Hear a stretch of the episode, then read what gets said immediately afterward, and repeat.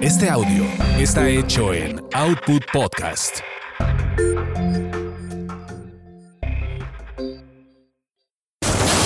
Eso te pasa por terapia políticamente incorrecta.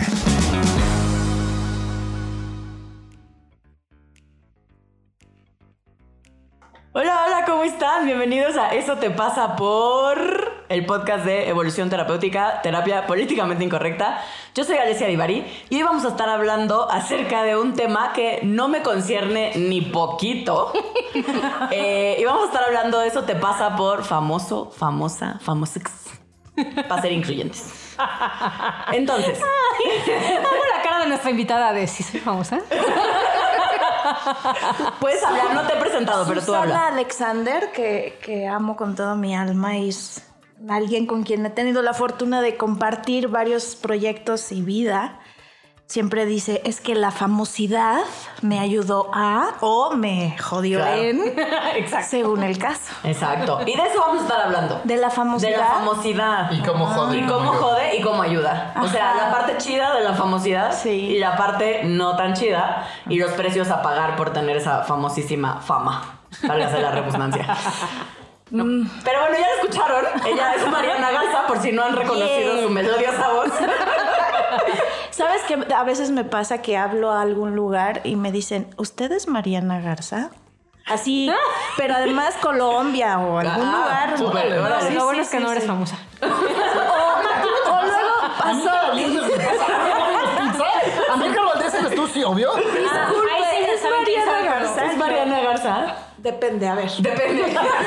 ¿Me ¿Qué has vas, oído de ella? a, ¿Me vas a pedir algo? ¿Me vas a dar algo gratis? Para saber te digo que soy yo que no soy. A mí solo me pasa cuando llamo a Papa Jones, pero porque ya tienen mi celular. Ajá. Ah, ya te tienen. Hola Adriana, ¿cómo estás? Ay, qué bonito se siente. que sepan mi nombre. Sí. A mí me reconocen cuando me río. Ya me ha pasado que voy en el Uber o así, de pronto estoy viendo algo, me río. ¿Ustedes a la radio? También te pasa, ¿no? Sí, obvio. todo el tiempo. Eres cero famosa, le decía. Hoy, hoy en la mañana en el Uber eso me pasó justo, me reí. Yo, ah, yo. Eso le pasa a todo el mundo, ¿que no? Que vas en el Uber y te reconocen. Porque tienen mi nombre en la aplicación, mana, nada más. Disculpe, ¿usted es la de Parchís? La de Parchís. Por ejemplo. A mí me pasaba, me llevo muy bien con, con el pelón gomis. Ajá. Y alguna vez me acuerdo que varias veces íbamos por un café o lo que sea y a cada rato decían, ¿tú eres Odín? Y él, no, soy el otro pelón. Exacto. Este- Ay, es lo máximo. Está muy... Te queremos. Ay, sí, te mandamos un beso. Ya estará, ya estará por acá, esperemos, de invitado también.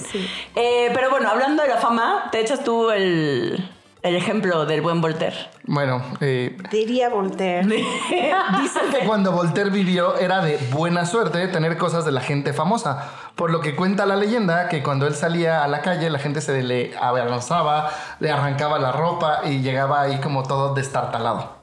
Qué padre ser famoso.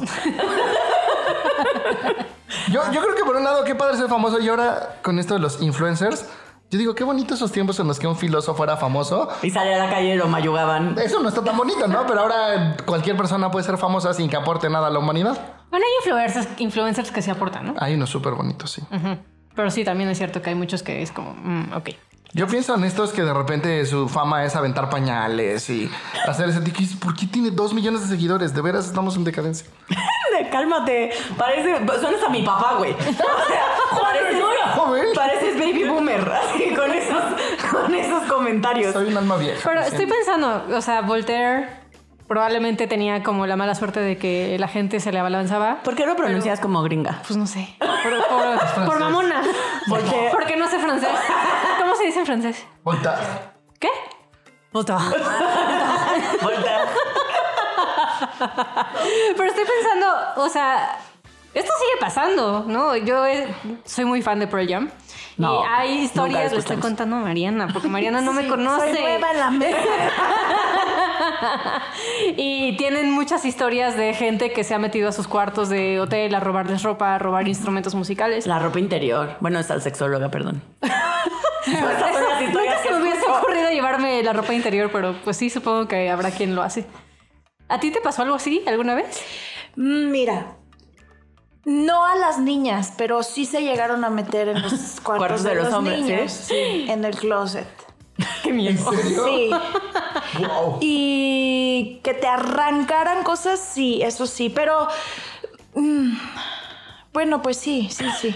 O sea, por ejemplo, había como una técnica para si saludabas a alguien, cerrar los dedos porque si no te, a- te saludaban agarran. y te sacaban el anillo. ¿En serio? Y yo, Entonces ya llegamos a una forma de, de eso, de cerrar la falange, la falangeta, para que no te arrancaran el anillo. O, o de plano, así el pelo, ponértelo de lado, meterlo abajo de la barba, entre la barba y el pecho, ¿no? Como, Ajá. como si fueras a dar una marometa. y luego, pues, cerrarte toda, porque si no, entonces Te toquetean. Ajá. Entonces después ya desarrollaron una técnica de que la gente de seguridad abría una valla. Ah. Y entonces, en teoría, uno Pasas podía pasar. En teoría. Pues sí, porque ahí te va. Estamos saliendo de un concierto en una discoteca. Y además éramos muy chiquitos. Entonces, a lo que me refiero, no era un lugar que estuviera adecuado, no era para un concierto. Claro. ¿no? Entonces, el acceso a el- la pista, que era el escenario, pues era muy complicado de la oficina, que ni era camerino, a la cosa esta donde iba a ser el show.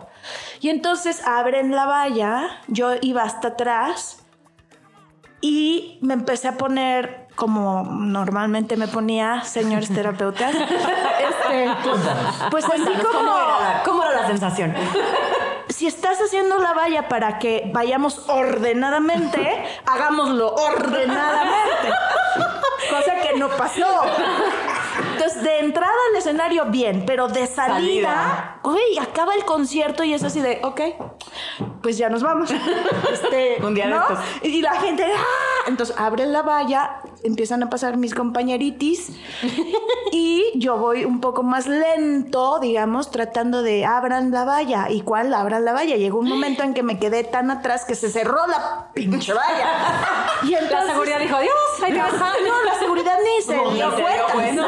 Pues no, porque yo soy la más chiquita. O sea, de tamaño, en ese momento ya era la más chiquita, porque sí fui la más alta.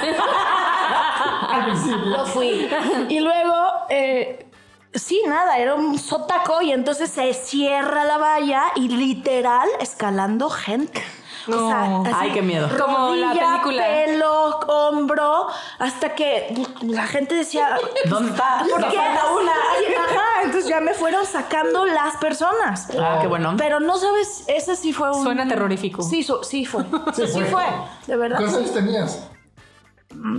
14. No, estaba bien miedo. chiquita. Sí.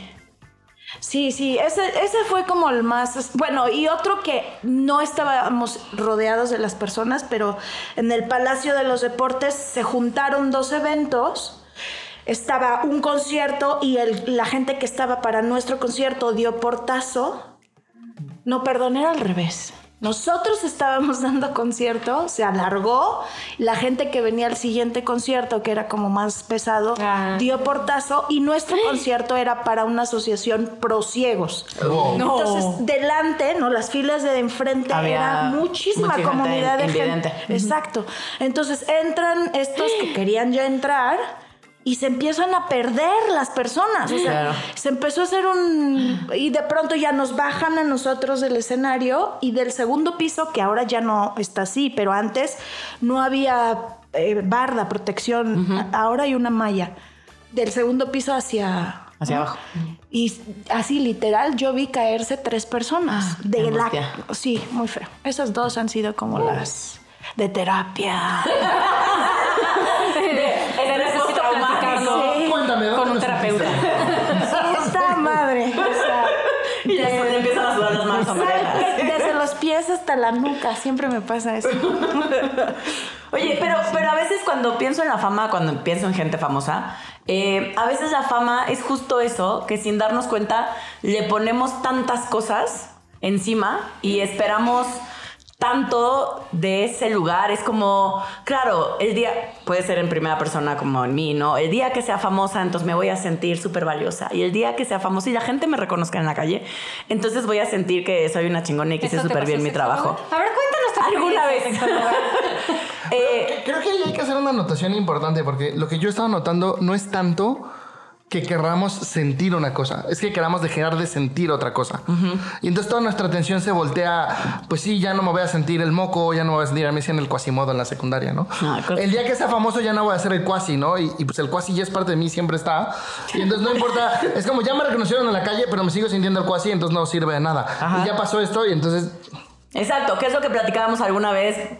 Voy a hacer spoiler alert, perdón, pero si no han visto Soul, adelanten un pedacito a esto que voy a decir y luego la ven y vuelven a escuchar el episodio.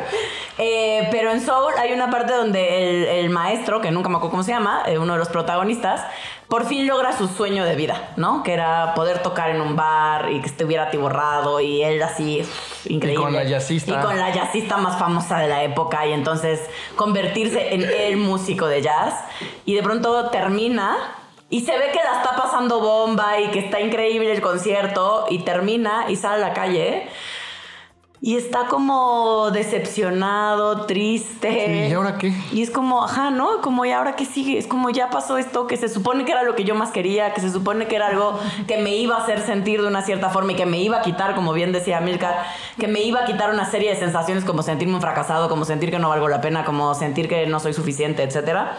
Este. Y se seguía sintiendo igual después, ¿no? O sea, Exacto. como, mm. Justo, ¿no? Es un excelente ejemplo de eso que yo creí que iba a pasar. No pasó. De hecho, mi querida Mariana. Alesia siempre decía, el día que me reconozcan en la calle, y le empezó a pasar justo por la risa. No, pero, pero es que ese, porque está en el Uber todo el día, entonces escucha el radio. Y empezó a poner peros, y tú fuiste así como el parteaguas, el día que la conociste y le tomaste la foto, y dijiste, ah, soy tu fan y no sé qué. Y de ahí nos la traemos de bajada, porque dice como, claro que no, no soy famosa. Y has de ver, estuvimos molestando las semanas para que se atreviera a escribirte. Porque era obvio, no se va a acordar de mí, no sabe quién soy, qué oso, qué hueva le va a dar conmigo. ¿Es en serio? Sí, me volteé a ver así yo a dos de llorar. gritando, no eres una cualquiera. No eres una cualquiera. No. Mira, yo eh, respecto a ese punto, creo que pasa algo. A ver ustedes qué opinan, o si les ha pasado, o estoy bien pinche loca. Yo noto que... Y, y- y tiene que ver con esto. Yo sigo a mucha gente porque me gusta, ¿no? Porque me, me siento, por las razones que, que te sientes identificado, las que sean. Y algunas veces me hago presente, ¿no? Comento o te el like que yo tengo mis problemas con, Con el like. like. Estoy queriendo hacer una campaña, ya me voy a salir del tema. ¿Qué hago? ¿Termino o con a ver, Terminas, sí, voy a importa, terminar. y voy a terminar. Creo que eso pasa, que de pronto aunque te sigo pues no todo el tiempo estoy Claro. presente. Entonces, a lo mejor en algún momento. Lo que sí no tengo, y, y tiene que ver con mi salida del tema, es. Yo no tengo ningún empacho en, en mostrar realmente que me gusta, estoy de acuerdo, te, bravo, ¿no? Felicidades o que estés bien si algo te está pasando. O sea, como eso, como pues, se trata de eso, ¿no? De comentar, de, de- Pues no, no somos amigos porque no nos vemos, pero hay una complicidad y hay un... Empatía. Exacto.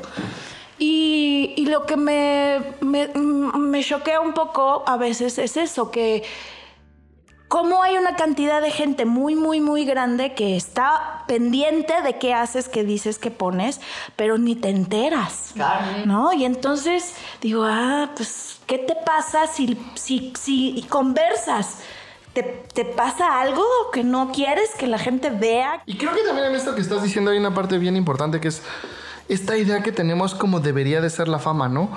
O sea, es como, eres, eres Mariana Garza, ¿cómo sigues a Vanessa? Y es como, ¿por qué no? o sea, antes de ser Mariana Garza eres un humanito. Por Y- supuesto. Y, esta expectativa, yo lo veo mucho como terapeuta en un contexto distinto que nosotros, pues, pues como podrás ver, nos mostramos y yo platico que me peleo con mamá y con mi hermano y con... eh, y de repente la gente, hay como dos reacciones, ¿no? La, la- la de gente que viene con nosotros que dice, qué padre, eres humano y entonces me siento identificado. Pero hay como varias personas que dicen, no, yo quiero un terapeuta perfecto porque entonces en mi fantasía es que la perfección existe y entonces puedo seguir correteándola. Y creo que a ustedes les pasa muchísimo eso, ¿no? Que es este juicio social de tú deberías de ser como mi fantasía y mi idea Sí, dice que dices. eres. Creo que estamos en ese momento, ¿no? En el que todo esto está cambiando justo con lo que decían hace rato de los influencers y en el que se vuelve mucho más, ¿qué será? ¿Célebre? Esa persona que lo que hace es eh, sacarse mocos. Y tú dices, ¿Cómo puede ser que tenga toda esa repercusión? Pues por eso, ¿no? Porque todos lo hacemos, pero nunca antes lo había hecho alguien Mostrándotelo. Entonces, uh, como que se libera gente. Por eso, yo digo, no sé, y ya después entra este debate de yo sí haría o no haría eso, Claro. pero está padre que esté funcionando.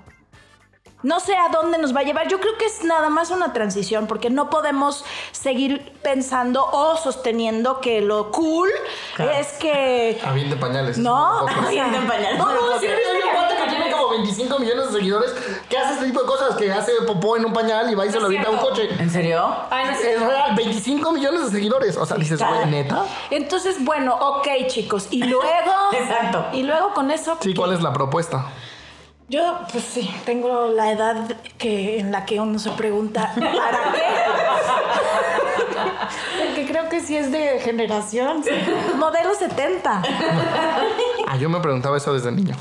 70. Desde niño te preguntabas ¿El para, para qué? Sí. Sí, claro. Por eso ¿Cuánta crecí tan dañado. Por eso ahora soy ¿Cuánta terapeuta. ¿Cuál sabiduría? Crecí dañado. No tuve infancia. Oye, pero, pero regresando a este tema ¿Qué del... leen ahí los tres? Ah, el guion. Porque porque es que como nos vamos, entonces volvemos. Para que tenga una pequeña Sí, estructura y no nos soy- perdamos soy tanto. Nosotros también. Exacto. Nosotros también, entonces para así regresar y que tenga medianamente una estructura y al final hayamos dicho algo. Qué bonito. ¿no? que a todos se nos quede algo. Eh, en este tema de la fama y lo que decía yo hace ratito como de em, que para mí ha sido como difícil em, cuando alguien me decía como, como yo tenía una idea de cuando desde chavita, ¿no? Creces viendo artistas o la tele o lo que sea. Eh, y yo decía, claro, es que esa gente, ser, ¿no? O sea, aparte es como esta cosa de la fama y el dinero vienen juntos. No es cierto, gente, yo les digo que no es cierto. Puede venir la fama sin el dinero y el dinero sin la fama. Este, idealmente pueden venir juntos. Pero bueno, es uno de los tantos mitos que van de la mano que de pronto se ve muy glamuroso y pareciera que estas personas que salimos en la tele o en los medios de comunicación em, pareciera, ¿no? Como decíamos, que tenemos una vida perfecta o que yo siempre estoy sonriente. A mí de pronto me ponen que nunca... A mí me parece que seguro tú nunca te enojas. Y yo pregúntale a mis amigos, ¿no? O sea... La mirada, la mirada. Tengo una mirada que mata, que mis sobrinas me molestan, la chiquita sobre todo, me molesta y me dice, porque hago como ojos de pistola cuando me enojo, ¿no? Y entonces mi sobrina, la chiquita, me decía, tía, o sea, sí te voy a hacer caso porque ya pusiste ojos y ya sé que eso se pone mal, ¿no? Pero me dice, ¿qué sigue después de los ojos? ¿No? Y me dio una risa porque dije, auténticamente no tengo idea. Nunca he tenido necesidad de saber qué viene después de los ojos. Y tú tampoco lo quieres investigar. Pero nada bueno. Pero nada bueno va a salir después de esa mirada matadora. sabe? o sea, no tiene planeado nada. La, chav- la chavita la encueró. Por eso es peor. ¿Y porque qué no tal? tiene planeado nada. Exacto. ¿Qué? ¿Qué? ¿Qué viene después de esa mirada matadora? Negociemos, negociemos. Me encantó. ¿Cuántos años tiene? En ese entonces que tenía Ale como ocho, ¿no? Wow. Por ahí. Ahorita ya tiene 10, pero habrá tenido como ocho añitos. Está bien. Sí, está muy chistosa mi sobrina. Eh, y entonces son este tipo de cosas que, como decíamos, tiene una parte chida, porque, porque sí también se siente, no sé si bonita sea la palabra, al menos no para mí, pues se siente raro, chistoso, agradable. Cuando alguien te reconoce, o sobre todo para mí que reconocen mi trabajo, me dicen, ay, el otro día escuché y eso que dijiste me hizo mucho sentido, y entonces ahora ya cojo increíble con mi marido, o ya tuve un orgasmo, ¿no? Digo, wow, te cae que es el impacto que tengo en la vida de la gente, qué bonito. Es ra- Luego digo, es raro que la gente se acuerde de mí cuando está cogiendo, pero esa es otra historia, ¿no? O sea, es como... Nada más un creepy que tiene fotos tuyas mientras lo hace. Ese es tema de, de otro episodio. De los fancecitos que me tienen en su portada de celular y así, bien padre. Distorsionada. Pero, pero ese es...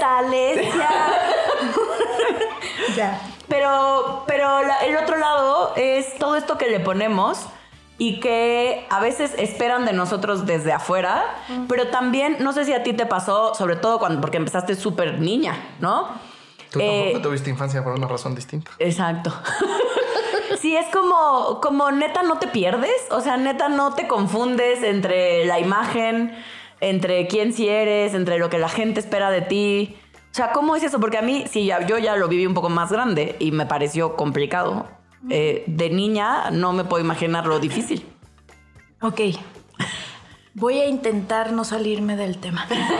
Eh, primero, creo que el- esta parte que hablábamos hace, hace rato de sentir que cuando sea famosa va a pasar todo esto, no nos pasó. O sea, yo empecé a trabajar cuando tenía siete años. Claro, ni tiempo de hacerlo. Y luego, O sea, ajá, primero, segundo de primaria, ¿no? O sea, sí, segundo.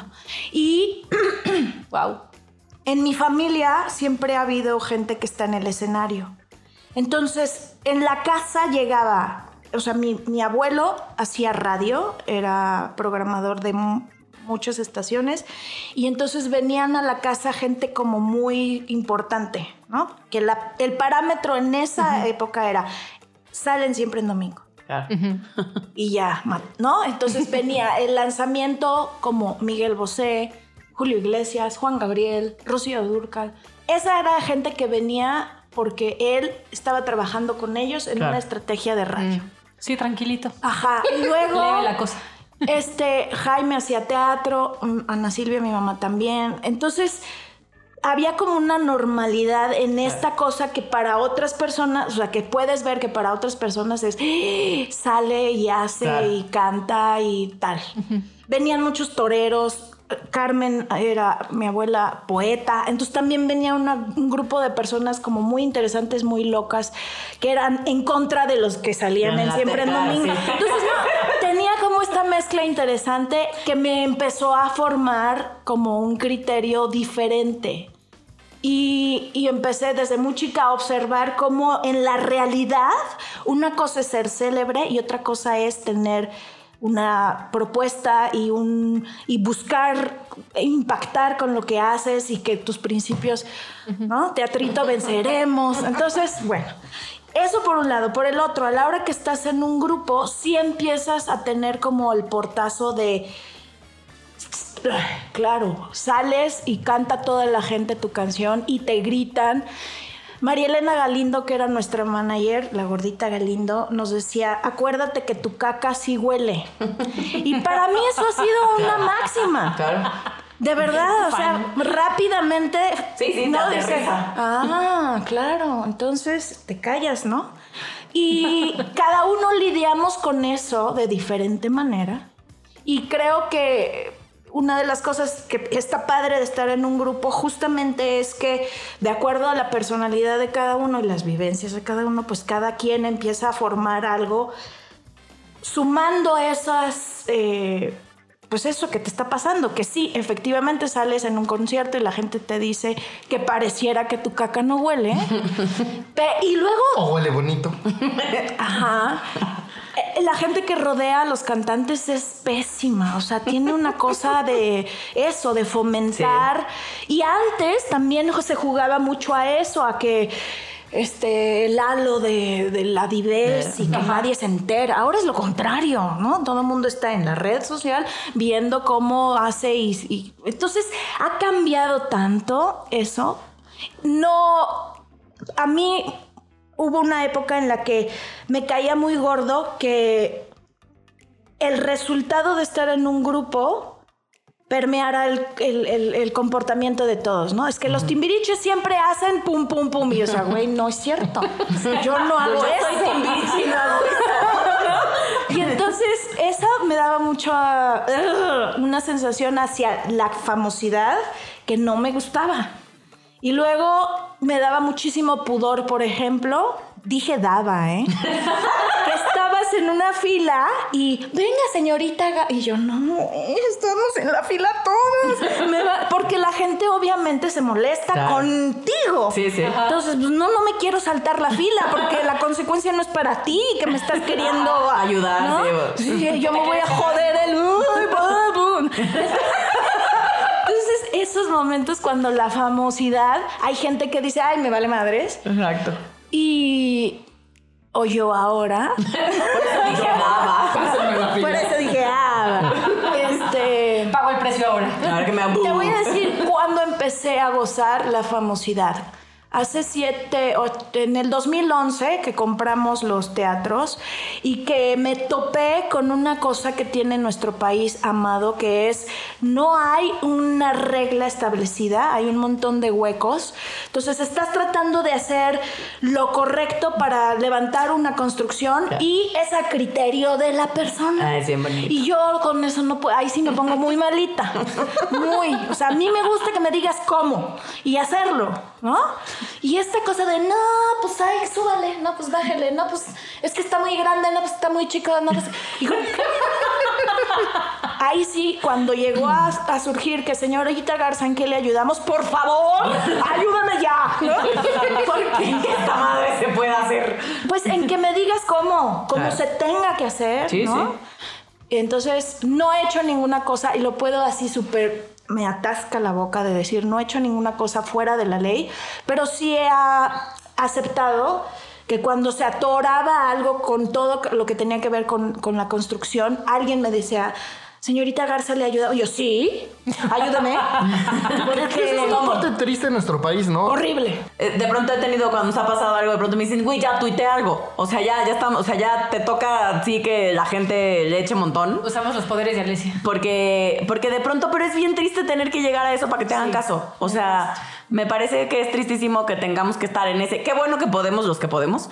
Em, pero qué triste que tengamos que llegar a esos puntos donde, pues sí, esto ya es un tema político de nuestro país, no funciona como debería, pero. Y podemos todos, porque todos tienen Claro. su teléfono y todos tienen. Y sí hay mucha gente que de pronto nada más porque puede, agarra su teléfono y pone quién sabe qué, que dices, a ver, dos minutos piensa, ¿qué estás diciendo? Eso se arregla así. O sea, te lo digo ya de, no, de- Del otro lado, no sí. hablando de, de- de lo que ha sucedido como artista, sino como empresaria y como alguien que da un servicio al público. Que de repente sí las quejas dices, güey, nada más era cosa que me lo dijeras, nada más. No o, la, o la otra, o sea, Sí, Mariana, aquí en la calle está el franelero. Y yo, güey, vamos por él todos, porque en la delegación me dijeron no te metas con ellos. O sea, la delegación. Claro. No los quitan. Y yo no es mi negocio. O sea, el franelero es el señor que se pone ahí y dice, esta es mi calle y chingate 70 pesos. O sea, no, no, no, no es. Ojalá fuera mi negocio, no lo es. No. Pero bueno, ya me, me fui del tema. No te preocupes, Yo- yo por eso tenemos el para regresar. Me- te escucho, me quedo pensando en algo que de repente he escuchado de Ale. O sea, que ella luego tiene esta sensación cuando se da cuenta de que sí es famosa y se acuerda que sí es famosa. Y como, como que le da la sensación de es que yo no voy a ser suficiente, no en el sentido de como persona y valor, sino como de no me da el tiempo para la exigencia que recibo de, de mis fans o de mi gente o de mi público, ¿no? O sea, como veo que tengo un impacto y lo quiero seguir eh, como cultivando porque está muy chido, pero hay una parte en la que no me da, ¿no? No, no me da el tiempo, escaseo de tiempo. ¿Te pasa algo así a ti? Ahorita no, pero sí hubo un momento. Es que tiene que ver con la diferencia de, de interacción con la gente. Antes, por esta razón de que la gente tenía acceso a ti en Siempre en Domingo, o en el especial, o en la novela, o en el concierto, ¿no? Pues sí, la presión sobre eso era muchísimo mayor.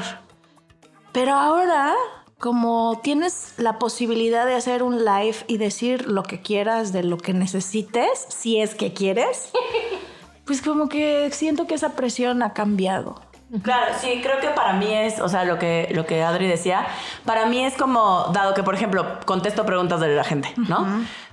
Y, yo, yo, yo, esto es tema personal, pues, por mi historia de vida que un día les contaré, ¿no? Pero, o sea, yo, yo tiendo a exigirme poquito. Yo solita, sin que nadie me ayude, ¿no? O sea, de manera natural soy como muy exigente conmigo. Y entonces, claro, se junta el hambre con la necesidad. Y cuando me expongo a los medios o ahora con todo el tema del Instagram y que me pongo a responder preguntas de la gente, Sí, claro. pareciera que nunca es suficiente. Por ¿No? O sea, y, y entonces nunca faltan las personas que me escriben, como eres una no sé qué, o sea, solo te pregunté una cosa y no me puedes contestar. Y yo, güey, pues pago una pinche consulta, ¿no? O sea, si te urge tanto, pues pago una consulta que yo vivo de esto. Lo demás lo hago por buen pedo. Pero entonces... ¿Ves por qué necesitamos el cosito que haga cinco pesos y te contesto o sea, pero claro, es, es muy diferente que tú, tu finalidad es resuélveme. Ajá. ¿Y por qué no me... has- Pinche, no me has contestado hace 500... Y tú, güey, en mi vida había visto tu... Tu mensaje, además, sí, ni lo había visto, sí. a lo que yo hago, pues no, la gente no necesariamente está esperando que yo le dé una respuesta Algo. para... No, es distinto. Es nada más de, no me hizo caso, no me dio su autógrafo. Le pedí una foto y estaba de malas. ¿Cómo se atreve a estar de malas? Ajá. La gente no tiene permiso de estar de mal humor. No me contestó yo. mm, mm, mm. Espérame dos segundos, trago y... Y te contesto. Pero eso ya no pasa. A, a mí el que me gusta y me cae mal al mismo tiempo que tengo una relación amor-odio con él, justo es Odín Dupeirón. Porque me encanta lo que dice, ¿no? Esto, esto de, que, de que una vez le dijeron, tú te debes a tu público. Y dijo, no, yo no me los imagino a ustedes en la, diciendo, tengo que ir a ver la obra de Odín Dupeirón porque no tiene para pagar la renta. Si vienen es porque lo que hago soy bueno y vienen por mi talento. Si estoy de buenas, me tomo fotos con ustedes. Y, y- pero lo que incluye su boleto es esto. Y, y digo como, a mí me hace sentido. Creo que lo dice en un tono soberbio. Exacto, creo que lo dice en un tono soberbio que no me parece. Pero creo que tiene mucha razón, ¿no? Que es neta. Pues yo tengo una vida. Me acuerdo que alguna vez cuando era chavito que llegó alguien famoso a. Creo que era Plaza Loreto. Y yo de repente vi como. Pues era una persona que iba al cine. Se bajó y se subió al coche y se fue y no pudo ir al cine. Porque la gente lo rodeó y, y a mí me dieron ganas de llegar como guarura y decir, a ver, déjenme ir al cine, por favor. Pobrecita. ¿No? Y, y sí, sí creo que es como esta, co- como esta cosa híbrida de, de respetarte y, y darte tu espacio, pero al mismo tiempo pues también reconocer. ¿Sí dije algo? ¿Algo así hace sentido? Bueno, me hace mucho sentido y, y me pasa igual. Yo adoro a Odín y sí hay veces me siento la tía de, ay, mijito, así no lo digas. No, sí está bien, pero no así, mi vida. O sea, pero bueno, también es parte de sus De éxito y de, ¿no? de, de lo que a la gente le ha Gustavo. simbrado y, y hecho eso, preguntarse, ¿está bien? O sea, estoy de acuerdo con lo que está diciendo, pero no me gusta que me lo diga así. Yo creo que eso es un paso adelante muy grande. Porque, pues, quedarse ahí paradito en no. Sí, claro. ¿Qué pasa después de la mirada? ¿No? Odín te empuja a ir a más allá de qué pasa después de la mirada. Sí, está padre. Y ahorita que te escuchaba el ejemplo de la chica de Plaza Loreto, o sea, pienso, por ejemplo, ahorita está todo este movimiento de Free Britney, ¿no? O sea, como salió un documental en donde al parecer no lo he visto. No sé si tú lo has visto. No, no Pero sé al parecer, lo que he escuchado, lo que he visto en TikTok. Britney, Ajá. Es como Free Willy. Algo así. Pero lo que dicen es Britney? Que está como una cosa extraña ahí, medio, ah, medio secuestrada por su papá y des- tonterías, ¿no? Pero a lo que voy es, o sea, sí creo que pobre mujer, ¿no? O sea, también era una adolescente cuando empezó eh, y sí le caí, caímos, Le ¿eh? caímos. Le caímos bien duro, mija. Le caímos cuando me incluyo, porque yo era de la, ay, pinche plástica, está toda operada, ¿no? Yo era de esas. Y, y hoy Qué feo digo, que haya sido así, pues sí, sí soy bien juzgona, sí soy bien de esas. Y hoy, y hoy puedo ver que, pues la pasa mal, ¿no? O sea, yo estoy en TikTok, amo TikTok, y de repente veo que sube eh, como historias o videos en donde está bailando y se ve mal. Pero no se ve mal en el sentido de, de imagen, sino de, de se ve que la está pasando mal. ¿No? Y pienso en ella, pienso en, en Selena, ¿no? Que, Selena. Selena, que. La mató una fan, se supone. O quién sabe qué fue, pero. pero Amante. o, O estaba metida en ¿no? negocios turbios. manager. Todavía no estamos si sabemos. fue fan o no, güey, que era de mega. era su fan, ¿no? Pues eso dice la leyenda. Pero también supone. dice que era su amante. Y también dice que era su manager o algo así. Yeah, yo. No, su algo, de- manager. algo del club de fans. ya me bullearon. Ya muy bien. Ok, tienes permiso de una. No, con nadie puedes más. Tú échalo, tú échalo. O por ejemplo lo que pasó con Yalitza, Yalit, Yalitza. Yalitza, Yalitza Aparicio, ¿no? O sea, que hubo mucha gente que la criticaba porque pues no actuó, eh, así es ella en su vida, este... Con los rasgos indígenas. Ajá, o sea, como muy criticada solamente por cómo se veía, ¿no?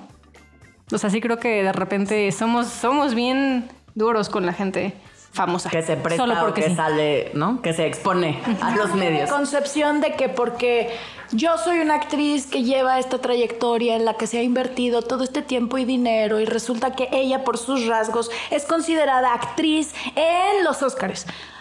Está, a mí me parece que se reduce a eso. Sí, sí.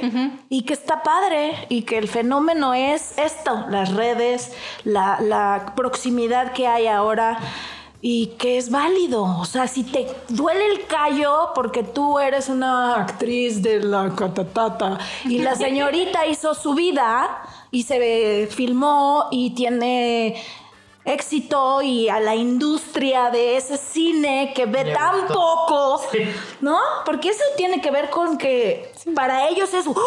¡Uh! pues güey, no tienes ni esas personas, o sea, eso no funciona así en tu país, entonces pues claro que es, wow, mira lo que pasó, entonces pues lo que... Creo que eso es como cuando el, el negro González Iñárritu dirige a Naomi Watts y sucede que ella hace unas cosas que nunca antes había hecho. ¿Por qué? Pues porque una persona, o, o del toro, ¿no? ¿Por cómo la hiciste? Pues soy mexicano, güey. O sea, a eso se reduce. Veo el mundo distinto. Claro, o sea, estoy construido diferente y por eso hago cosas distintas.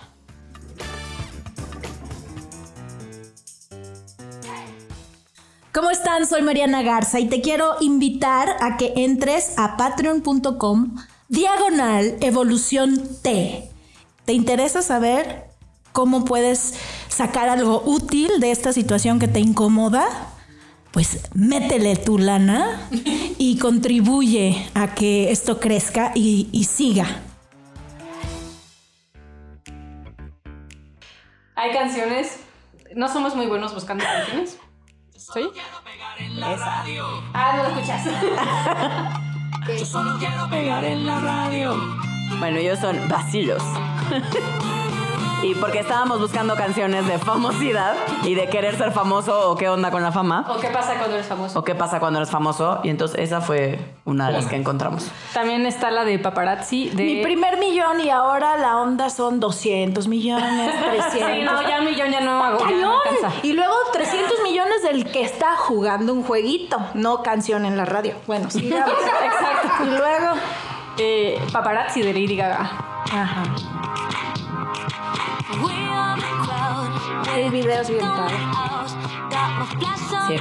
Es donde se peina con las latas de refresco, ¿no? Según yo sí. Y que están en la cárcel. y que está bien flaquita. Corte a. ¡Ya no voy a estar flaquita! bueno, sigamos con el tema. La de René de Residente. Residente es bueno. Eh, no sé de qué va la canción. De calle 3. Es de calle 13. Ah. Luego se ya dejó de ser calle 13 y se llama Residente. Ah. Es un proyecto solista de rap. Que tengo miedo que se caiga el avión.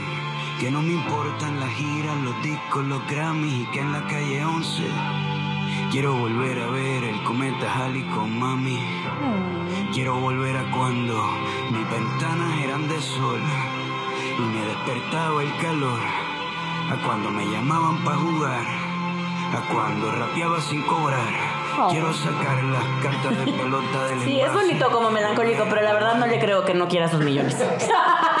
Mi juicio dice que Yo, sí le creo. con Odín Dupeirón tengo una relación amor-odio con, con Residente. Sí, porque escriben bien padre, pero renegar de lo que estás gozando es raro. Están, están bonitos. Tienen un lado bonito.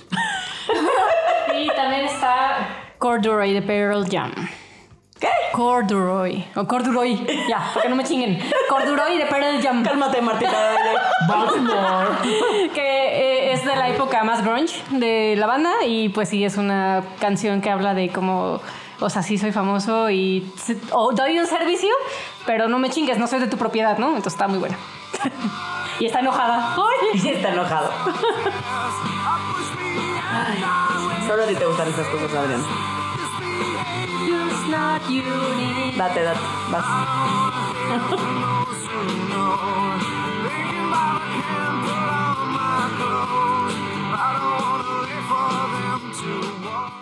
Ay, algo me pasa y no consigo. dormir. ¿Y qué con la fama? ¿Y qué con la fama? Es tuya. ¿Y sí? ¿Y sí? Ay. Estábamos en dónde estábamos? En esta última gira que hicimos, 17. Ay, tengo los años un poco perdidos. En eso consiste mi. Ajá. Este. Justo en esta última gira que hicimos, imagínense después de cuántos años, en uno de los conciertos de fin de año en Acapulco, por varias situaciones que me ocurrieron en ese momento, cuando estaba cantando Besos de Ceniza, dije, órale lo que he cantado toda mi vida. Y cómo ha trascendido esa historia que tiene que ver con una situación personal. Y cómo, eh, pues un poco esto que estamos hablando, cuántas de estas cosas que estás viviendo son ya en automático y no reparas y cuántas en hasta ese momento dije, "Uf, o sea, Besos de Ceniza me tiene representando a este grupo de mujeres a las que les ha pasado esto que a mí me pasó y que bendita auto, ¿cómo se llama? que entra en automático y deja de estarte, ¿no? Claro. Porque vienes a terapia para conocer qué te está pasando, enfrentarlo, usarlo y para qué chingados me pasó, ¿no? Qué bueno le saco esto. Estoy de ajá, qué de bueno le saco a esto, que no se va a acabar, Claro. pero sí se acaba. Eso está padre para este concepto o esta idea que ustedes tienen de no vas a dejar de sentirte afectado emocionalmente, no vas a dejar de sentir tristeza ni nada. ¿Qué pasa? Este en todo el cuerpo, desde físicamente, emocionalmente, ajá, que de pronto se- te vuelves inmune Claro. y lo acomodas a ¡Uh! ¡Todos cantando! Y se vuelve un acto, pues muy eh, sublime, ¿no? Sublimas esa situación tuya y de todas las otras que nos han visto la cara. Ahí hay varios, varios puntos en lo que acabas de decir importantes y voy a usar la fama de Alesia para ejemplificarlo. Y un ejemplo que a mí me gusta mucho usar que es manejar. La primera vez que tú manejas, vas viendo al frente y no puedes hacer nada más. Sí, apágale el radio. Sí. No me hables. Exacto. Cállate, cállate, cállate. No, y si tienes que dar vueltas, por favor que no haya coches, no sé qué, y si no ya te quedas parado. Y, y ahí lo que va pasando a nivel neuronal es que vas creando una red neuronal que va haciendo esas cosas en automático. Que en cosas físicas se sabe que se hace y es muy sabido. Por eso cuando entrenas algo te dicen desde el principio hazlo de manera correcta. Porque si no, tu cuerpo siempre va a tener una tendencia a hacerlo chueco. Porque ya se creó la red neuronal y las redes neuronales no se deshacen. Emocionalmente, lo que nosotros Pero hemos las observado. neuronas sí cambian, ¿no? O sea, haces nuevas redes. Haces nuevas, no deshaces. cambian. O sea, es como si haces la autopista, la carretera vieja sigue, solo ya no la usas. Pero Usas sigue existiendo. autopista. Usas más la autopista. Es lo mismo con las redes. Al menos que haya daño neuronal que no queremos nadie. Por eso es como andar en bicicleta, que nunca se olvida. Eso, eso es un poquito todo lo que le pasa a nuestro cerebro. Cuando lo vuelves a retomar, se reactiva. Y lo mismo pasa emocionalmente. Yo alguna vez cuando salí en de los primeritos programas que salí que veía la mamá del productor y la mamá del conductor y nadie más, yo estaba pero que quería vomitar, súper nervioso, ansioso y me volteé con Alicia y le dije, oye, ¿tú te pones así? Y se, se rió y me dijo, no, güey, claro que no. O sea, sí, ya cuando voy a un programa más importante, pues sí, pero ya en estos programas, pues me da igual. Y se ve que se le quedó girando en la cabeza la idea, porque llegó su siguiente participación fija, que era un lunes, teníamos junta después. Me dice, oye, ¿te acuerdas eso que me dijiste? No, sí me sigo poniendo igual. Lo que pasa es que hoy tengo herramientas para manejarlo en automático. Entonces yo voy a mi programa de radio de todos los lunes. Sí siento el nervio, pero ya no, ya no lo siento porque mi cuerpo lo maneja en automático. Y lo que pasa es que cuando hay un estímulo más grande, ya no, lo, ya no lo manejo en automático. Y la otra cosa que dijiste se llama sanar.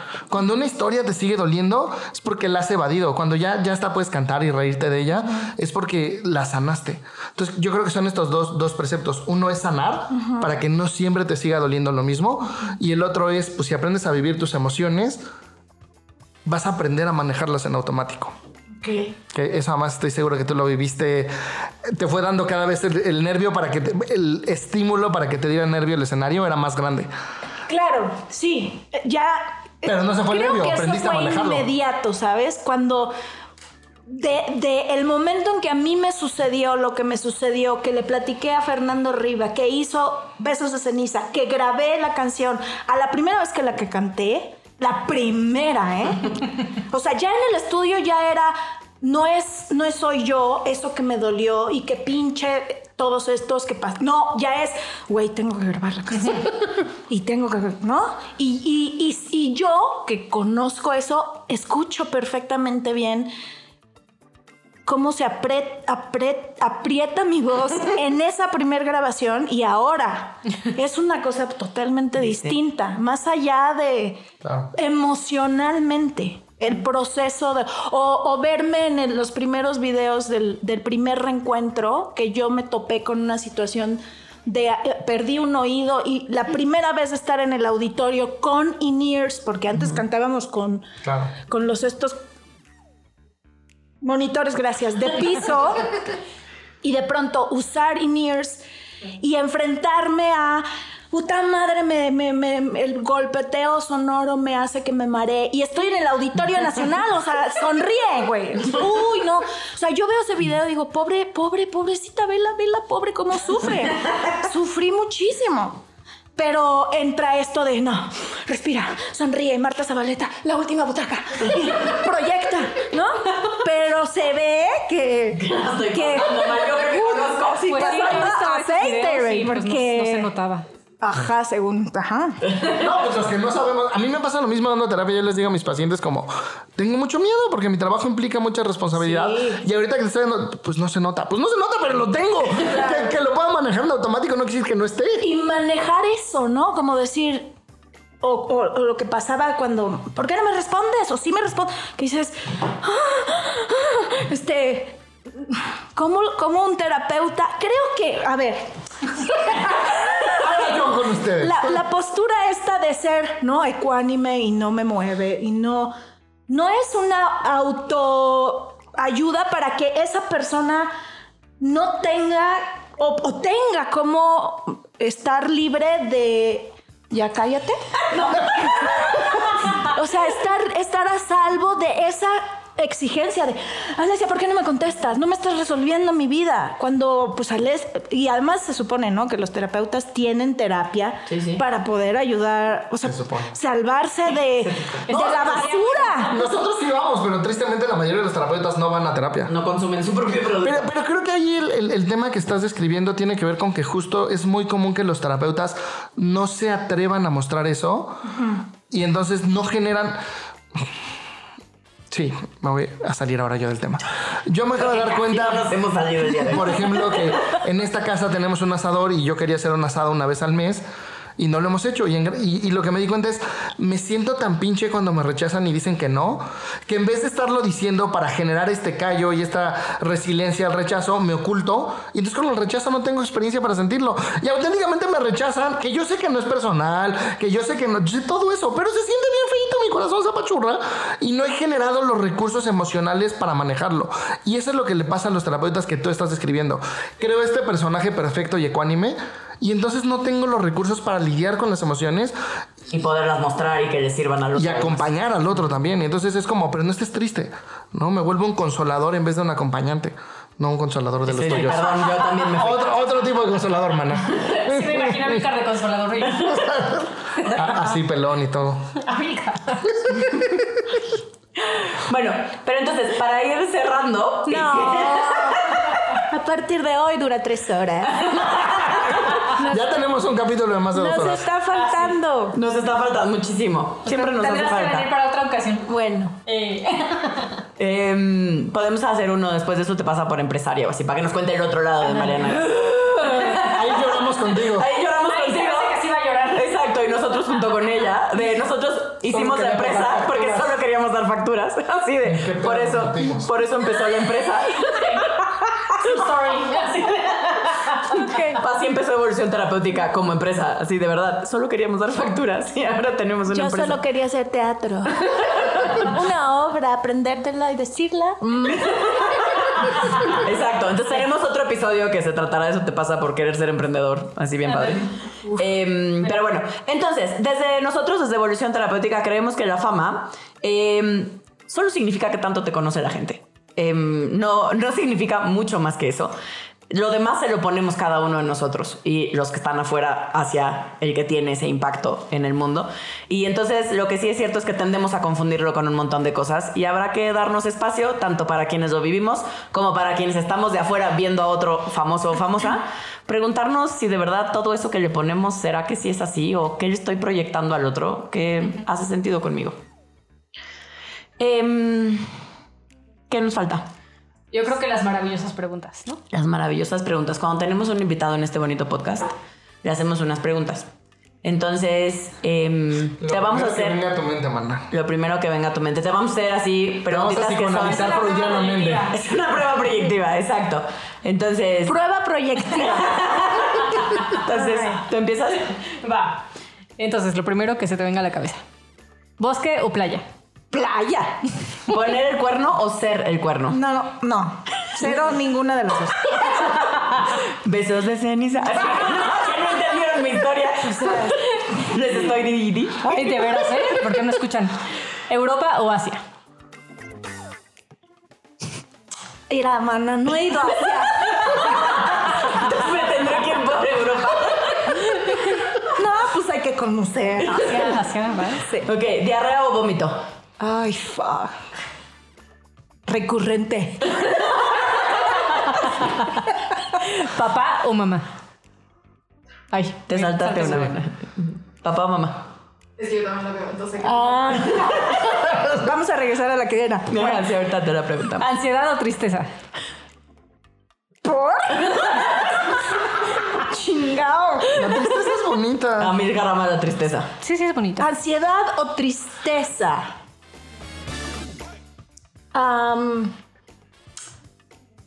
Creo que. O sea, son útiles las dos. Y ansiedad está más cerca de estar mejor. Tenemos que Sí, sí, sí. Papá o mamá. ¿Cómo para qué? Permiso de que voy a pedir. Mira, este. Según las constelaciones, mejor estar bien con papá. O bueno, yo tendría que hacer eso para re- resolver varios problemas Tienes que ando trayendo. ¿Cama o hamaca? No, cama. ¿Dormir o coger? ¡Coger! Más. ¿Quién Muchas veces. Y no solo en la cama. Ahí sí la maca también. Ay, sí, la vaca. la No, no, no, no, no, tan intrépida no. Bueno, no sé. Es como Asia, habría que conocer. Sí. Tiene su encanto. ¿Coca o Pepsi? Coca. ¿Mal aliento o que le huela la cola?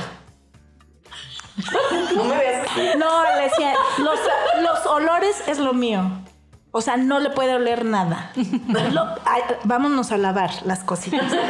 Todo. Todo. Sí. Y si es permanente, pues un lavado de intestino. Y si no, pues mejor ya no, porque de veras los olores sí son muy importantes en mi vida.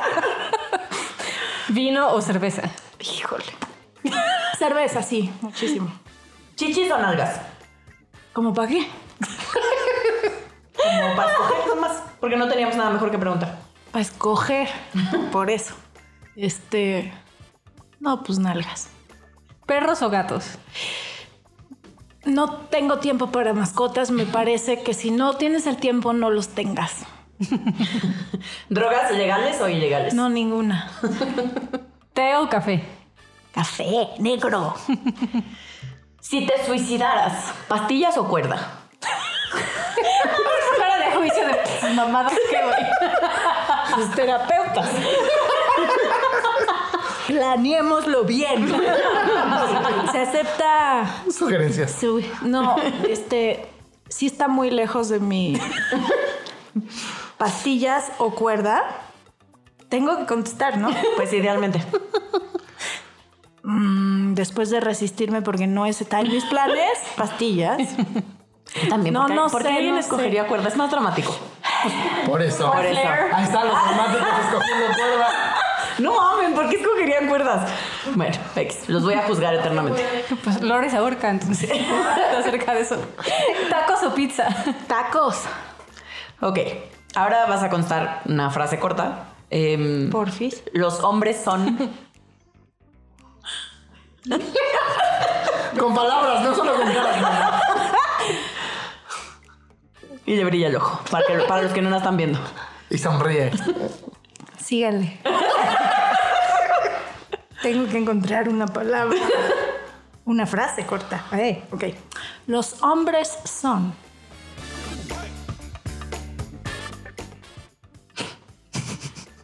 Júzguenme, soy cursi. Complemento, perfecto. Ok. Ajá. Las mujeres son. Ah, co-creadoras. México es. Lo máximo. Tú eres. Tu amiga quiero ser. Yo soy María.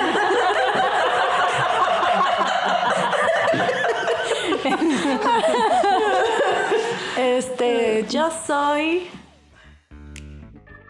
Ay, otro podcast. Una mujer. Ahora. Ahora. Qué lindo.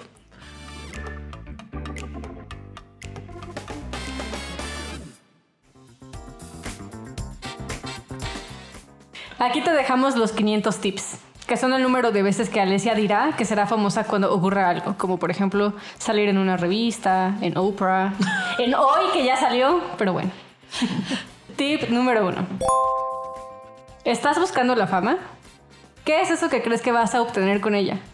Quizás sea más fácil buscar directamente eso que quieres. O sea, es lo mismo que le ponemos hoy porque se trata de la fama, pero es lo mismo que le ponemos a querer tener un Ferrari o a tener el cuerpo 60, no, no, al revés, 90, iba a decir 60, 90. ¿Qué pedo con mi cuerpo? Pero O el una cuer- pareja. El cuerpo ese perfecto que se supone que uno ha de tener. Eso explica tanto. Eso explica tanto. Voy Pero a ir a bueno. conseguirlo. Exacto, entonces pregúntate, ¿para qué quieres todo eso? Que puede ser material o menos tangible como la fama, pero que se ve de alguna manera. ¿Qué le estás poniendo ahí? Tip número 2. ¿Le quitas la humanidad a la gente famosa? A veces parar y ver que son personas como tú o yo puede ayudar a verlos con diferentes ojos. Somos personas, tenemos corazón y cobramos por lo que hacemos. Cinco pesitos. Uno, cinco, diez, Patreon, Patreon. Patreon.com diagonal evolución. No, pero todas las redes, pónganlo. Sí. No nomás un. Todas, todas, todas. Al lado del corazón. Hay todas. Sí. Tip número 3. No es necesario que quieras ser famoso. A veces la gente le da vergüenza no querer ser famoso. ¿Cómo? No es necesario ser famoso. A veces a la gente le da vergüenza ser famoso. No, no querer ser famoso. Como yo que yo no quiero ser famoso. ¿Y te da vergüenza? Y siento que debería de querer ser famoso. ¿Ah, sí te da vergüenza? ¡Ay, qué cosa! y Mariana, ¿sí vas a terapia? Te- luego te cuento cómo mi terapeuta me abandonó. Esa es una trágica historia. Salió huyendo. Se puso buena, se puso buena. Es una trágica historia de cómo uno le da terapia a sus Me da terapeutas. pena no querer ser famoso. Da vergüenza, Ajá, sí. tendría que querer ser famoso. ¿Cómo es posible que yo no quiera ser O famoso? sea, dado que la fama se ve chida y es algo que mucha gente anhela o quisiera, Yo- hay a quien como a Milka le da vergüenza no querer eso. Soy raro, mamá, soy raro, ¿qué te digo? No, está muy bien. Juzgo en silencio ni tan en silencio. No, solo pienso que. No, no, no te juzgo. Nada más pienso que. Pues tiene que ver con tu percepción de eso. Claro. No. Sí. Es que quedó traumado con que no va a poder ir ni al cine. me pues. quedé traumado con la historia del cine. De no Loreto, claro. Sí, por supuesto. Exacto. Habrá que hacer una regresión. ¿no? No eres esa. Tu vida es diferente. Tu tipo de fama quizás no va a ser así. Todo bien, a mí. Y tip número 500. No, y los otros. Ahí se ahorran mucho ustedes. La ¡No digan 500! 500. La fama, como todo, solo es una característica. Oh, qué bonito. Andamos Fabio bien, muy iluminado. bien, bien profundos que andamos con nuestro guion. Ahora sí ya vamos al cierre. Ahora sí, ahora sí ya vamos al cierre.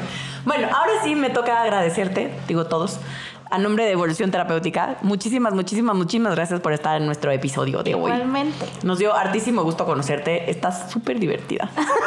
Eres muy, muy divertida. Este. Gracias. eh, es un gran halago que te digamos, estás bien cagada. exacto. ¡Ay, guau! Ya, ya teníamos la idea de que estabas chida y eras alivianada, pero hoy lo confirmamos. Eh, entonces, muchísimas gracias por aceptar nuestra invitación, por prestarte a jugar con nosotros, a hablar de ti y de tu experiencia. Eso lo valoramos muchísimo, que aunque echamos desmadre, sí tiene que ver con abrirnos y con que la gente nos conozca desde quiénes somos y las cosas que nos duelen, nos pasan o nos pasan, ¿no? Como a Militar que le da vergüenza no querer ser famoso. Por raro. sí. Y bueno, y ya para cerrar, siempre cerramos con tres preguntitas que cada uno de nosotros va contestando. Y hay fantasmas en esta casa. Este, y bueno, ¿con qué nos quedamos de todo lo que hablamos hoy? ¿Con qué te quedas? Me faltó tiempo. Ay, sí, soy así como que...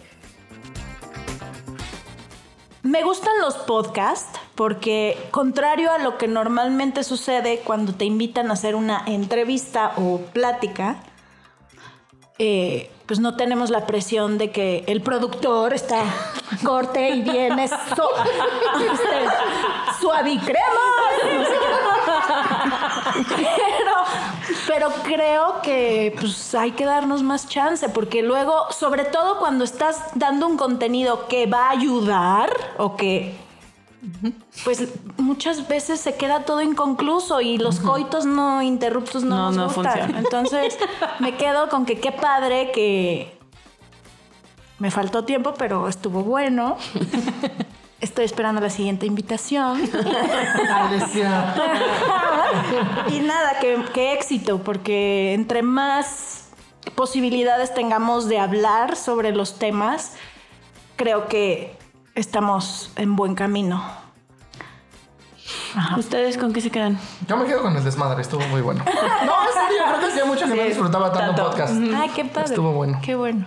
Yo me quedo con que noto que sí me asusta la gente famosa y puedo ver que son gente como yo normal. Que hasta los puedo tocar.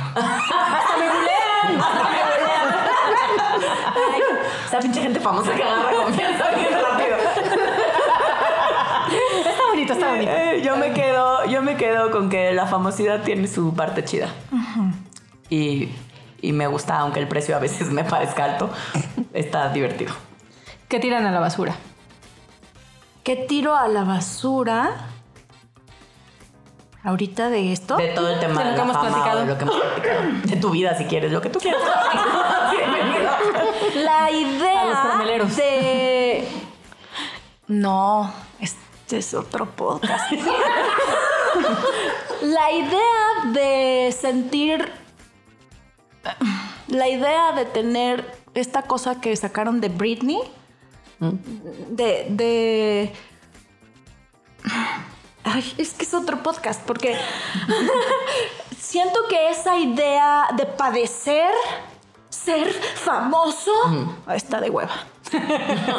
Sí, eso, eso para mí está en la basura, No, porque no, no, la fama, o sea, tiene que ver el ser, el gozarla o padecerla tiene que ver con otra cosa que no es eso, tu, tu, tu, pos- tu posición de influenciar, ¿no? De ser famoso. Es, tiene que ver con otra cosa que por eso hay alguien que se deschaveta por, por hacer lo que más le gusta, que es cantar, bailar y tener éxito. Dices, güey, todas esas bendiciones te están afectando por, pues porque tienes algo malito en tu cabeza. Y hablo de gente que Venga, admiro. Michael Jackson, ¿no? O sea, un montón de gente que dices, cumple una función, pero pero yo no creo que un ser humano saludable tenga por qué estar afectado por una cosa que está funcionando. Sí, soy, ¿no? Sí, sí, sí, sí, sí, eres clara. O sea, no, no te puedo contestar en el instante que necesitas, pero seguramente te contestaré lo mejor que pueda y, y ya, o sea. Sí, sí. ¡Oh! ¡Oh! Me piden en la calle, no puedo salir. No, güey, no creo en eso. Me van a encuerar como a Voltaire, vas a ver. como, a Vol- como a Voltaire. A ver si me dejo. Depende. Otra vez. Vamos a negociar. Un besito. Sí. No, un chingo de pesitos. Eso sale más caro. pues. Esa es mente empresaria y no mamada. Como a mí que el otro día me estabas burlando que me pidieron el OnlyFans y yo me Ah, vi sí. super baby boomer y no sabía que era eso. Ay, ni siquiera sé cómo se hace el OnlyFans. Ahí sí pueden dar un besito. Me enteré hace muy poco que existe eso de. Y yo le busco y le busco y digo, ¿dónde chingados está el OnlyFans? A veces también se enteró esta Yo semana. también me enteré esta semana porque un fancecito me lo pidió de deberías poner tu OnlyFans. Y yo, ay, qué padre, ¿qué es eso? Mira. Ajá, igualito. vean memes. Toda mi cultura y información y noticias son los memes. Pero de esos no has mandado al chat. Exacto. Sí lo mandé, pero De no. Métanme al chat. ¿Qué tiran a la basura? Yo creo que mi idea de, de lo justo lo que acaba de decir Mariana, ¿no? Mi idea de la fama tendría que ser de una manera. Eso tiro a la basura. Eh, yo tiro a la basura como la idea de que si soy famoso entonces se me quitan sensaciones. Oh. ¿Y tú, mija? Y yo tiro a la basura la idea de que tengo que cumplir con las exigencias de todo el mundo. Con las mías sí. No, tampoco. Me encanta. el- Oye, hermana, no oye. no. A ver si es cierto. A ver si veremos. Dije, veremos. Fíreme, todos apúntenlo, así de... Graba esto así muy bien. Este, ¿Y qué ponemos en un altar finalmente? ¿Qué ponemos en un altar? Fantasma, de... Yo sí, yo sí pongo en un altar, neta, tu buena vibra. No, está, está bien chido que seas tan humana como habiendo. Pero en un altar. Sí, bueno, un altar bonito, pues, de que me gustó. No, mucho. los altares son bonitos, pero. Pero estoy viva. A mí me pasa, si me dijeran que me ponen en un altar, sentiría que es como de muertos o así. No, no, en serio, a mí me encantó tu buena vibra, que seas tan alivianada, que puedas ser tan cercana. que- No, porque hemos conocido otras personas mamonas que no tienen tan buena vibra. ¿No? ¿Qué dije, mamonas? Le dijiste mamona, buena vibra, pero mamona. Quise decir famosas. Claramente mi cerebro tiene un link de. ¡Ya vimos esa mamona! Llegamos al punto. ¿Por qué no quieres ser famoso? Porque Porque me no mamó. quieres ser mamón. Y que le pase lo de Loreto. Está O resuelto. lo de la- no sé quién fue la que golpeó a sus fans y los amenazó con una pistola. Ah, no, el guarura de Lucerito hace muchos A años. mí esas cosas me dan no, miedo. No fue así. No, yo no sé. Saneando nuestra fuente de información. No, no sé cómo fue, pero a mí me da mucho miedo, sí, también fue como volverme así. mamón, perder el piso. Dame así, sí, me da mucho, mucho miedo. No, no, no, no. No, no, no, no. Así gente mamona como... Las otras mamonas. Eres una mamona buena vibra, está chido. Bien, me gusta. Está bien. Sí tengo un par- una parte mamona, ¿cómo no? Ah, por supuesto. Sí, creo en que- algún momento sale. Creo que yo también pongo en el altar eso, ¿no? O sea, no que eres mamona, sino que, que está padrísimo que, que le entres al juego con nosotros y que hayas bulleado y que me, me encanta. A O sea, no, te, no te odio. Este. No fue mi intención. Pero, eh, no, es que yo tengo liada la palabra altar, Altar. con la divinidad. Ok, entonces, ¿qué pones así en grandote? ¿Qué resaltamos? ¿A qué, ¿Qué le, pon- a qué ponemos marcador? Ah, bueno, pues a estar juntos, a hacerlo. A, a- a los minutos que pasamos por primera vez juntos.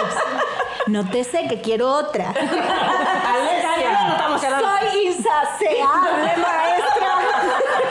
Y mi parte es tu culpa. Porque yo te, yo te, o sea, yo he aprendido. Dice que, ok. Y ya, entonces. Si es buena, salvó mi matrimonio. No, mi matrimonio no, pero. No, y eso estuvo bien.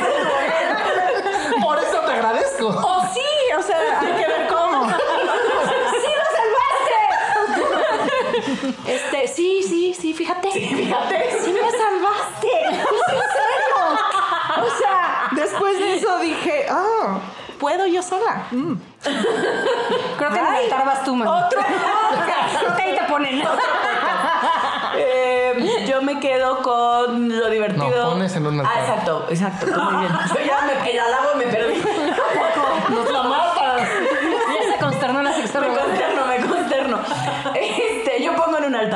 Que eh, lo divertido, lo divertido de hoy, de verdad que nos la hemos pasado, me la he pasado, yo y mis otros yo, nos las hemos pasado re bien hoy.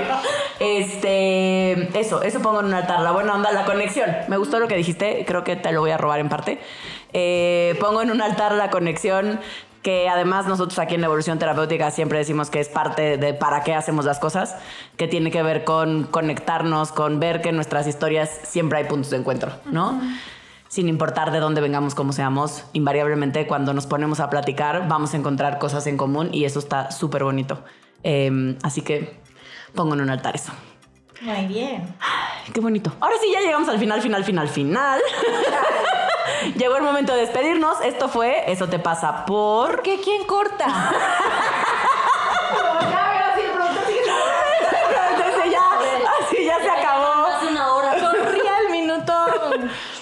muy 53. No, Eh. es pregunta genuina. ¿Quién corta? Nadie. Es que pensamos que te tenías que ir rápido y por eso cortamos. Ok. En su momento, No sí. es mi responsabilidad, ¿eh? Yo no vine a decir a las 11 y media. Es problema. Porque es mamona buena onda. Porque somos Pero ya quedó, la vamos a invitar para otro podcast, Va. para otro episodio, para el mismo podcast, pero otro Sí, episodio. porque luego la gente se aburre, es, eso es cierto. De tanto tiempo. Sí, nosotros estamos muy divertidos y muy entretenidos. Ah. Sí, es Ah, la su lucha, desmadre, la lucha chingón. en el teatro. O sea, está muy larga, puta madre. Te falta hacer ejercicios de concentración. Y entonces, pues muchísimas gracias. Como ya las siguen escuchando y es Mariana No se quiere ir. No se a ir. Nunca nos vamos a ir porque no se quiere ir de este episodio. Pero la tendremos en otro, seguro. Ya quedamos que en eso te pasa por emprendedor. La tendremos Híjole. pronto por aquí quejándonos de este país y proponiendo cosas diferentes. Exacto. Em, que me parece que, o nos parece aquí, que esa es la parte más Sí, importante. sí, total. Está Yo, ah, eso, eso pongo.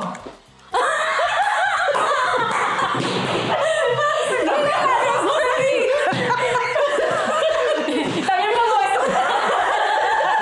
No me gustaba la tarde, ya, ya lo vi. Ya me gustó y ya lo vi. Ya me callé. No, bueno, que lo que primero me dijeron cuando llegué es que lo que quieren, proponen y hacen es no te- llegar a, a la utilidad de las experiencias.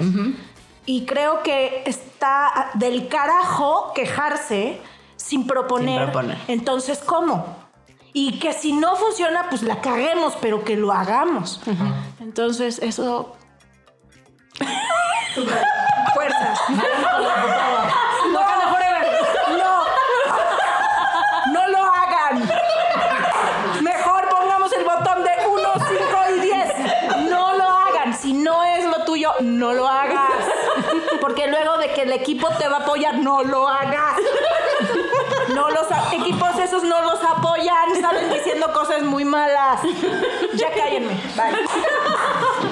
Bye, esto fue Esto te pasa por el podcast de Evolución Terapéutica, terapia políticamente incorrecta.